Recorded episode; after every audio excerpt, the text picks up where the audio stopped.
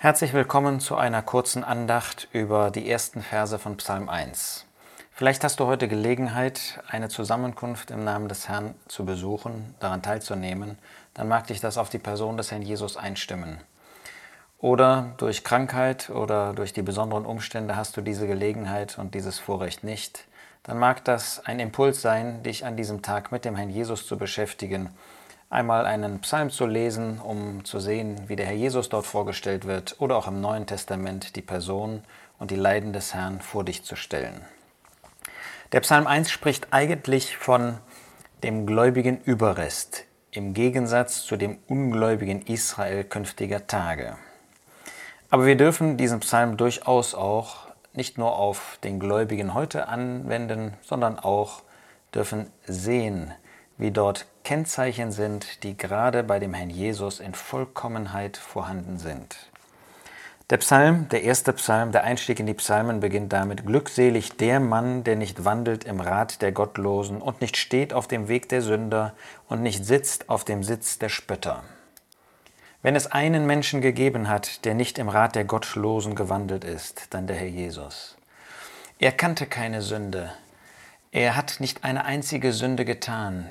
In ihm ist keine Sünde. Nein, er war vollkommen abgesondert, geheiligt, weg von dem Gottlosen, von der Gottlosigkeit. Er hat dem Menschen gegenüber natürlich das Wort Gottes geredet. Er hat sich dem Menschen zugewandt in Liebe, in Zuwendung. Aber er war abgesondert von allem Bösen. Er hat keine Gemeinschaft gepflegt mit dem Gottlosen. Ihr Rat war nicht der seine. Darin ist der Herr Jesus uns ein wunderbares Vorbild. Und der glückselige Mensch, er steht nicht auf dem Weg der Sünder. Er hat keinen Platz dort, wo der Sünder sich aufhält. Nochmal, der Herr Jesus hat sich den Sündern zugewendet, dann, wenn sie sein Wort hören wollten. Und selbst wenn sie es abgelehnt haben, er hat es ihnen gepredigt. Aber da war nicht sein Stand. Das war nicht seine Stellung da, wo der Sünder zu Hause war. Ja, er ist auf diese Erde gekommen, da wo wir Sünder lebten, aber um uns Erlösung zu bringen, nicht um dort seine Stellung einzunehmen. Und dann heißt es drittens, und der nicht sitzt auf dem Sitz der Spötter. Nein, der Herr Jesus hat in allem Gott verherrlicht. Das Einzige, was ihn gewissermaßen angetrieben hat, war, Gott Ehre zu geben.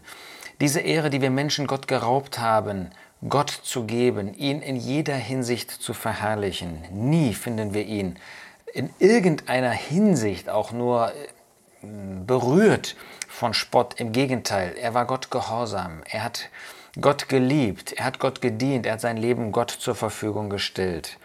Und noch weniger war er im Kreis oder auf dem Sitz der Spötter. Nein, auch den Menschen gegenüber. Er hat immer die Wahrheit geredet. Er war nie falsch. Da war nichts Trügerisches in ihm. Er war der Vollkommene. Wenn es zunächst darum geht, was der Jesus nicht war, nicht getan hat, dann finden wir im zweiten Vers, sondern der seine Lust hat am Gesetz des Herrn und über sein Gesetz sind Tag und Nacht. Der Herr Jesus hatte wirklich seine Freude am Gesetz Gottes. Das war in seinem Herzen, in seinem Innern, wie das ein anderer Psalm sagt. Er hat Freude am Wort Gottes gehabt. Nichts anderes als das Wort Gottes hat ihn bewegt. Nichts anderes als das Wort Gottes war der Anlass für jeden Weg, den er gegangen ist, für jedes Wort. Er hat immer nach dem Wort Gottes gehandelt. Er hat immer das Wort Gottes gepredigt, das Gesetz des Herrn. Das hat er getan. Es gab nicht ein Gebot im Alten Testament, das der Herr Jesus nicht erfüllt hätte. Und das alles hat er aus Liebe zu Gott, aus Gehorsam zu Gott getan, als der vollkommene Mensch. Ja, er ist der ewige Gott, aber hier auf dieser Erde hat er gelebt als Mensch in vollkommenem Gehorsam und Hingabe Gott gegenüber. Und über dieses Gesetz hat er Tag und Nacht gesonnen. Das heißt, er hat sich mit dem Wort Gottes beschäftigt. Das war seine Speise. Er hat darüber nachgesonnen. Musste er das? Er ist doch der ewige Sohn Gottes. Er hat das Gesetz selbst gegeben. Aber als Mensch hat er dieses Gesetz gelesen, hat er sich damit beschäftigt, hat er darüber nachgesonnen, um dieses Gesetz zu tun. Wirklich einmalig ein einzigartiger Herr, der hier vor uns kommt. Damit aber wird er zugleich auch unser Vorbild, unser Maßstab. Haben wir Freude am Wort Gottes? Ist das wirklich das, was unser Herzen erfüllt? Sind wir von Herzen Gott gehorsam äh, in allem, was er uns dort sagt? Ist es unsere Freude, ihm da zu dienen? Sinnen wir über das Gesetz, über das Wort Gottes? Wir können das nicht Tag und Nacht tun.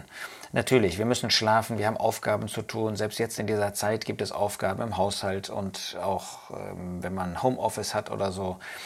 Aber sind wir wirklich solche, die Freude haben an diesem Wort Gottes, die dieses Wort Gottes überdenken, die es auf unser Leben anwenden? Gott schenke, dass der Herr Jesus wirklich da unser Vorbild ist. Und dann beschreibt der Psalmist den Charakter dieses Menschen. Er ist wie ein Baum gepflanzt an Wasserbächen, der seine Frucht bringt zu seiner Zeit und dessen Blatt nicht verwelkt, und alles, was er tut, gelingt. Nun, wir als Menschen sind gepflanzt, wir sind geschaffen worden, wir sind in diese Schöpfung gestellt, gesetzt worden. Das gilt natürlich nicht für den Herrn Jesus. Er ist der Ewige, ja, er ist in seine Schöpfung eingetreten, aber natürlich niemals als ein Geschöpf. Und doch ist er wie ein Baum voller Kraft, diese Kraft Gottes, der Geist Gottes, der immer in ihm tätig war, der in vollkommener Weise auch in seinem Leben sichtbar wurde.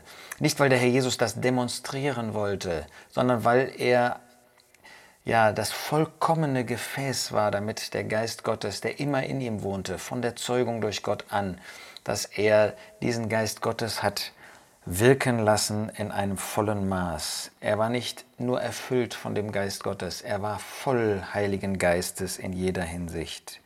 Gepflanzt an Wasserbächen, das Wort Gottes, wie wir eben gesehen haben, das war seine Nahrung, das war die Quelle für ihn, um das zu tun, was er getan hat.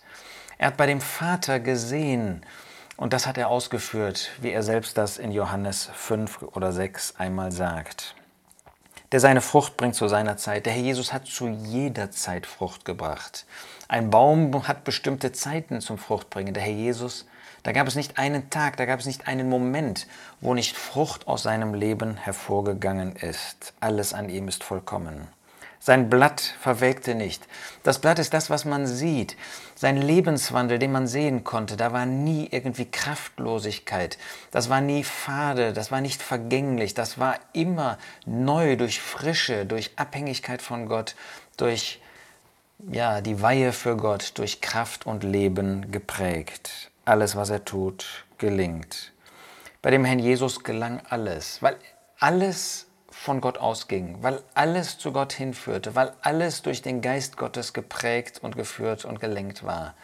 Bei ihm gelang alles, auch wenn die Menschen ihn abgelehnt haben, auch wenn sie ihn sogar ins Kreuz gebracht haben, wenn sie ihn töten wollten und letztlich ihrer Verantwortung nach ihn auch getötet haben, so gelang doch alles. Alles, was Gott von dem Herrn Jesus wollte, war das, was er auch ausgeführt hat. Und jedes Ziel, das Gott im Sinn hatte in seinem Ratschluss, das hat der Herr Jesus ausgeführt. Alles an ihm gelang. Wir fallen in unseren Herzen vor ihm nieder, wenn wir das so lesen und wenn der Herr Jesus so vor unseren Herzen steht. Und doch ist der Herr Jesus auch darin wieder unser Maßstab. Sind wir solche Bäume, die kraftvoll sind, die dadurch, dass wir in Gemeinschaft mit ihm leben, von ihm lesen, im Gebet mit ihm, mit dem Herrn, mit Gott sind, wirklich durch das Wort Gottes geprägt sind und Frucht bringen zu unserer Zeit. Ja, bei uns wird das vielleicht nicht zu jedem Augenblick sein. Nee, wird das leider nicht sein. Aber es könnte sein, wenn wir mehr in Abhängigkeit von ihm leben würden, wenn wir mehr diese, diese Gemeinschaft mit ihm suchen würden, dann wäre das so. Und dann wäre auch unser Lebenswandel nicht verwelkt, nicht irgendwie was vergänglich ist, sondern alles bleibend, was andere auf den Herrn Jesus hinweist. Ja, das ist das Ziel unseres Lebens. Und dann gelingt auch das, wie bei Josef und wie hier bei diesem glückseligen Mann. Ja, wir schauen auf den Herrn Jesus. Er ist jeder Andacht, jeder Anbetung wert. Wir wollen ihm folgen, wir wollen an ihn denken, wir wollen in Anbetung vor ihm sein. Das wünsche ich dir für diesen Tag. Nochmal, ob du Gelegenheit hast, oder nicht durch die Umstände, in denen du bist. Aber Gott sei mit dir und stelle diesen Herrn Jesus vor dein Herz und dass du ihn ehrst.